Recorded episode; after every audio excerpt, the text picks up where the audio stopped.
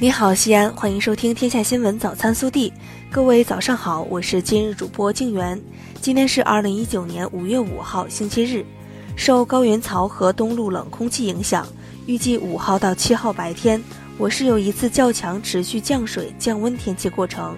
主要降水集中在五号晚上至六号晚上。市应急管理局发布预警信息，提醒各单位提前做好防范工作。首先来看今日要闻。五月四号，记者从市文化和旅游局了解到，五一假日期间，全市共接待游客一千三百零二点四九万人次，较去年五一假期增长百分之二十八点三八；旅游业总收入六十六点三四亿元，较去年五一假期增长百分之四十七点四六。根据携程发布二零一九年五一旅游账单显示。西安入选最受游客欢迎的国内旅游城市十大人气目的地，排名第五。下面是本地新闻。第四届世博会将于五月十一号至十五号在我市举办。截至四月二十六号，西安分团共征集拟签约项目二百零八个，总投资额三千两百三十四点一零亿元。目前项目还在持续征集中。五月四号上午，二零一九长安大学城半程马拉松鸣枪开跑，万余名选手齐聚长安，以奔跑的方式穿越长安大学城，纪念五四运动一百周年。市长李明远、陕西省委高教工委书记董小龙、共青团陕西省委书记段小龙、副市长强小安等出席起跑仪式。记者日前从市政府获悉。西安市人民政府关于促进民办教育健康发展的实施意见正式印发，进一步支持和规范社会力量兴办教育，促进民办教育事业持续健康发展。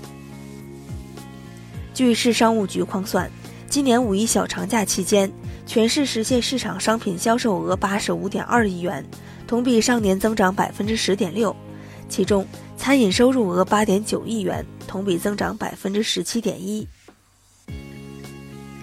五一小长假期间，我市公安机关启动二级加强型巡逻防控等级和公安检查站二级查控勤务，每天出动巡逻警力七千零七十六人次，为广大市民和中外游客创造了安全和谐的节日环境。记者昨日从西安市交警支队获悉，今年劳动节期间，全市共出动警力一点二二万人次，警车两千九百六十七台次。设立执法站六十处，临时执勤点两百九十二个，全市交通安全形势总体平稳。节日期间，全市未发生重特大道路交通事故。五一劳动节期间，市公交总公司累计出车两万七千六百三十四部，运送乘客一千三百五十四点五万人次。记者从市文化和旅游局获悉，五一假期。西安秦岭野生动物园接待游客十七点五万人次，较上年同期增长百分之四十七点三四，稳居携程旅行网全国景区热度榜前三位。记者日前获悉，我省全面加强乡村小规模学校和乡镇寄宿制学校建设的实施意见出炉。意见指出，评定高级教师职称时，同等条件下。优先向乡村教师倾斜，将到乡村学校、薄弱学校任教一年以上的经历作为申报高级教师职称和特级教师的重要条件。昨晚，中甲第八轮继续进行，陕西大秦之水客场挑战北京北体大，以零比三不敌对手，目前战绩为三胜一平四负，继续排名联赛中游。接下来是暖新闻。二号晚上九时许，曲江城管执法局执法队员张涛徒步巡查至雁塔南路和雁南三路丁字路口时，一名六十岁左右的老人求助说，他带着孙子从山东跟团来西安旅游，小孩子不小心把脚扭伤了，想去医院又打不到车。张涛听后便抱起小男孩赶到一家骨科医院，直到医生说小男孩并无大碍，他才放下心来，随后将祖孙二人送回大巴车。大家得知后纷纷鼓掌为其点赞。下面是国内新闻，经文化和旅游部综合测算，二零一九年五一假日期间，全国国内旅游接待总人数一点九五亿人次，按可比口径增长百分之十三点七，实现旅游收入一千一百七十六点七亿元，按可比口径增长百分之十六点一。交通运输部四号表示，五一假期全国交通运输总体稳定，全国共投入班线客车、旅游包车约六十七万辆。四天预计完成道路客运量约一点八五亿人次。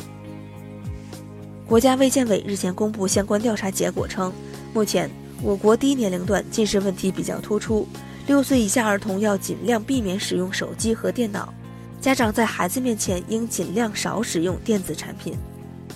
针对网友反映，五月一号五零二二次和快八三七二次列车部分旅客买短乘长致列车超员。中国铁路总公司有关部门负责人四号回应，表示歉意，将针对部分运能紧张区段补强运力，加强宣传引导和秩序管控，与有关部门共商增加诚信介入内容。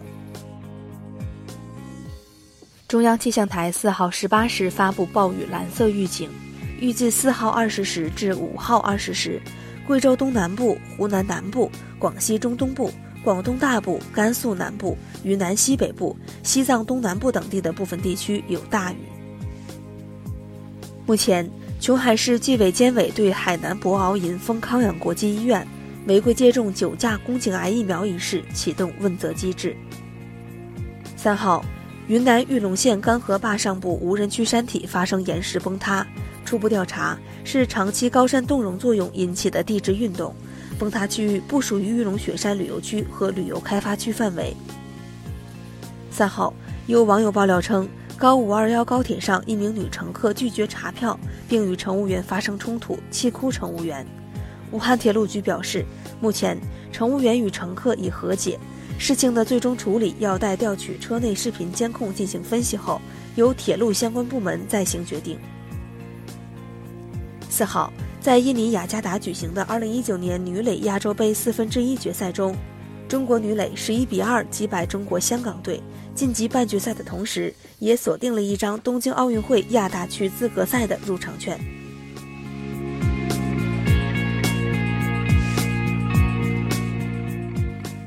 下面是微调查：近日，广东出台新的公共信用管理规定草案，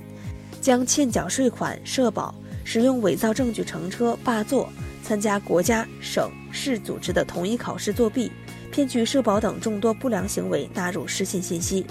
很多网友表示支持，但也有部分网友提出了反对意见，认为将作弊列为失信对于学生来说过于严苛。对此你怎么看？更多精彩内容请持续锁定我们的官方微信，明天不见不散。